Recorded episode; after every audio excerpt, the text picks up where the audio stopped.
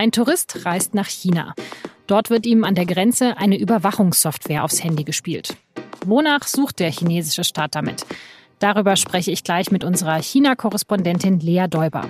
Denn der SZ ist es mit verschiedenen Partnern gelungen, diese Software zu analysieren und auszuwerten. Sie hören auf den Punkt. Mein Name ist Laura Terberl.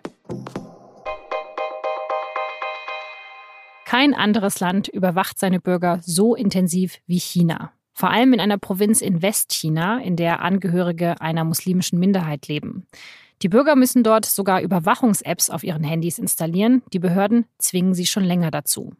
Eine aktuelle Recherche hat jetzt aber ergeben, dass der chinesische Staat auch Geräte von Ausländern ausspäht, die vom Westen über den Landweg einreisen. Konkret geht es um zwei Grenzübergänge von Kirgisistan nach China. Wer von dort aus einreist, bekommt am Grenzübergang eine Datei auf das Smartphone gespielt, über die dann eine App installiert wird.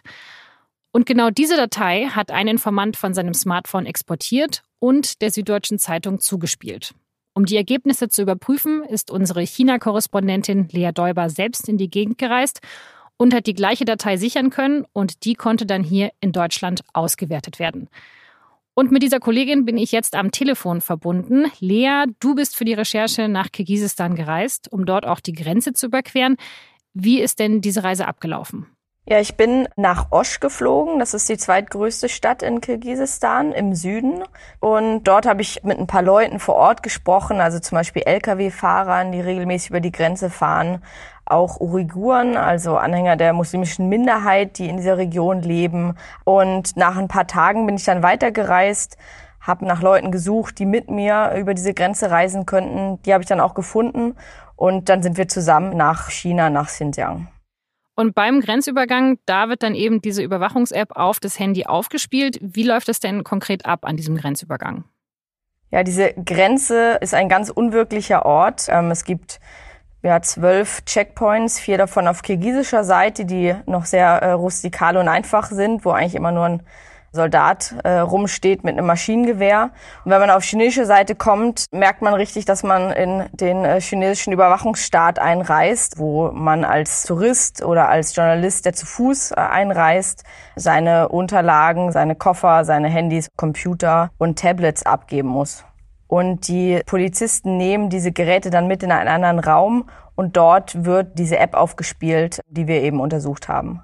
Und was macht diese App jetzt konkret? Also die liest quasi einmal sehr, sehr viele Daten vom Smartphone aus oder was macht die? Die App greift auf einen Großteil der Daten, die auf dem Handy gespeichert sind. Das sind Kalendereinträge, Anruflisten, Kontakte, SMS, auch die Bilder zum Beispiel von den Kontakten, die wir auf dem Handy gespeichert haben. Sie greift die Login-Daten von sozialen Medien ab, also mit welcher Handynummer oder welchem Namen hat man sich registriert. Und eine dritte Funktion, die ein bisschen aufwendiger ist, diese App hat eine Datenbank mit Daten, die die chinesische Regierung für kritisch oder gefährlich hält. Und diese Datenbank gleicht die Daten, die sie selbst gespeichert hat, mit den Daten, die auf dem Handy möglicherweise gespeichert sind, ab. Und wenn es Übereinstimmung gibt, dann schlägt die App Alarm. Was könnte das zum Beispiel sein? Also was sollte ich nicht auf meinem Handy haben, dass diese App Alarm schlägt?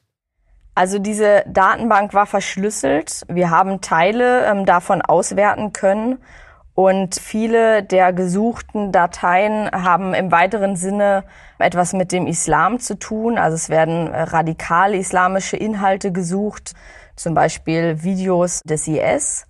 Es werden aber auch Dateien gesucht, die jetzt im europäischen Sinn nicht äh, kritisch wären, zum Beispiel in Bezug auf Taiwan oder Tibet.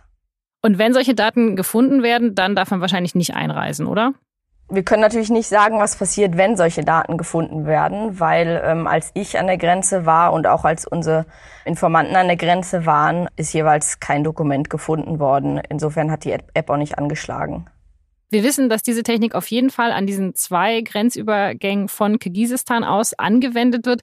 Wieso denn gerade da? Ist es jetzt einfach mal so ein kleiner Testcase und dann wollen die das nachher ausweiten? Oder wieso hat sich China überlegt, genau da lesen wir mal alle Handys aus? Also von Kirgisistan reist man in die chinesische Provinz Xinjiang ein, wo ein Großteil der Bevölkerung zu den türkischstämmigen Muslimen gehört. Diese Bevölkerungsgruppe wird in China systematisch verfolgt. Nach Berichten der Vereinten Nationen könnten mindestens eine Million Menschen aktuell in ähm, Internierungslagern festgehalten werden aufgrund ihres Glaubens. Und die lokale Bevölkerung wird permanent überwacht durch Kameras. Ihre Bewegungsprofile werden gespeichert. Menschen werden gezwungen, Stimme- und DNA-Proben äh, abzunehmen. Moscheen wurden abgerissen. Äh, andere stehen unter Beobachtung. Also die Verfolgung der lokalen Bevölkerung in Xinjiang ist sehr systematisch und umfangreich. Und dass deswegen die Grenzen in den Fokus geraten. Kirgisistan ist ja auch ein muslimisches Land, in der die Mehrheit äh, Muslime sind. Das heißt, dass die chinesische Regierung da Sorgen hat, dass es irgendeine Art von Austausch zwischen den türkischstämmigen Muslimen in der Region gibt. Das ist wahrscheinlich der Grund, dass man diese App an diesem Grenzübergang einsetzt. Aber ist es dann so, dass die Überwachung quasi einmalig ist? Also einmal wird alles ausgelesen? Oder ist es so, wenn ich diese App weiterhin auf meinem Handy habe und die halt nicht wieder lösche, dass ich dann kontinuierlich überwacht werde, auch wenn ich nicht mehr in China bin. Die App muss äh, mit einem lokalen Netzwerk verbunden sein und wenn sie nicht äh, sich in diesem Netzwerk befindet, dann macht die App auch nichts. Also auch nichts im Hintergrund oder wenn man die App ähm, auf seinem Handy wieder zum Beispiel nach Deutschland zurücknimmt. Ähm, diese App kann nur am Grenzübergang genutzt werden. Und wie kann ich sehen, ob diese App installiert wurde? Also wenn die App installiert ist, dann kann man einen kleinen ähm, Icon auf dem Startbildschirm sehen.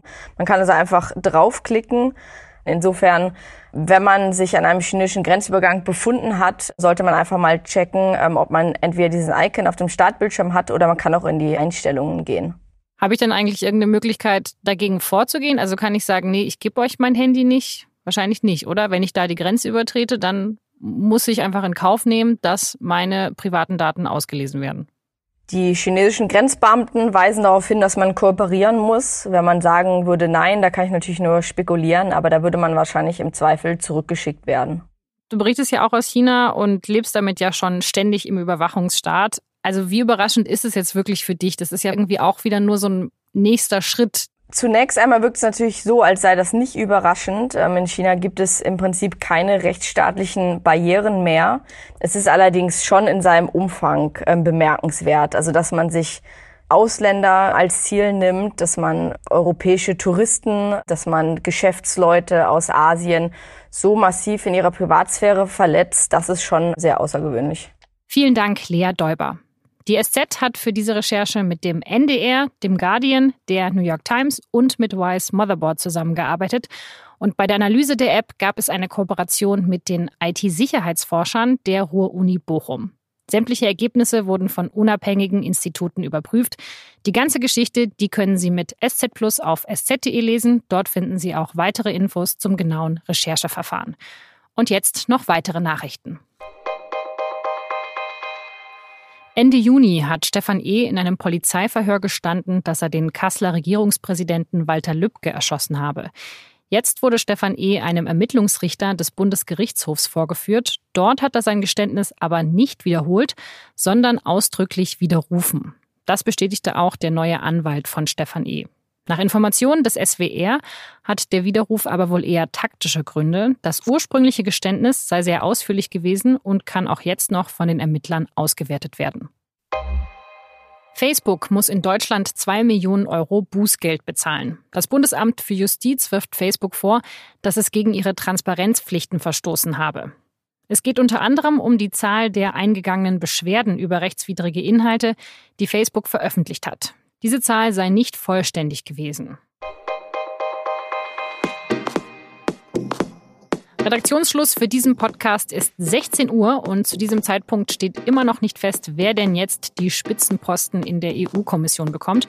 Am Dienstagnachmittag war plötzlich Bundesverteidigungsministerin Ursula von der Leyen von der CDU als Kommissionspräsidentin im Gespräch.